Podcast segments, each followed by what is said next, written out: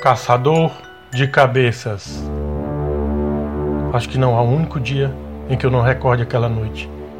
Foi o episódio que marcou a minha vida e definiu o que seria de mim.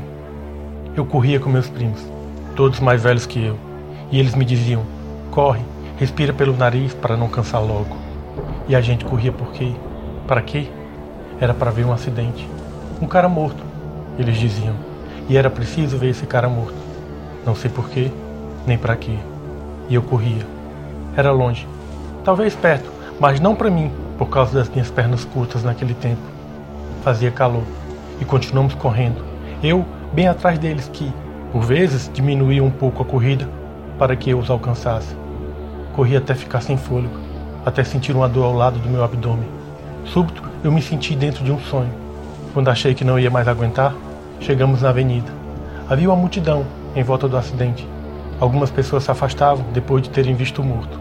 A cabeça dele foi esmagada, diziam, uns com espanto e horror, outros com surpresa e excitação. Meu primo me segurou pelo braço e me levou pelo meio das pessoas.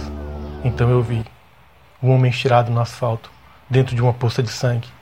Sua cabeça totalmente destruída, achatada, transformada numa massa sanguinolenta.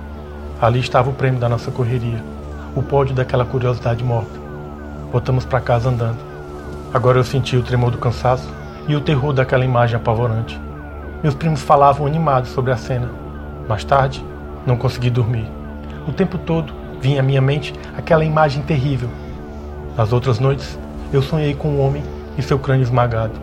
E depois disso, ele saiu dos meus pesadelos. Passei a vê-lo acordado. Quase morri a primeira vez que isso aconteceu. Eu gritei de pavor. Apontei para ele mas minha mãe e irmão disseram que eu estava louco, que não devia dizer essas coisas. Liguei para o meu pai, que já não morava conosco. Ele pareceu se esforçar, mas não conseguiu compreender. O homem da cabeça esmagada continuou a aparecer. De sua cabeça arruinada saíam sons terríveis. Ele pareceu tentar expressar seu desespero.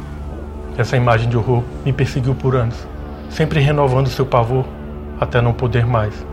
E então, o sangue e a carne dilacerada se tornaram banais para mim.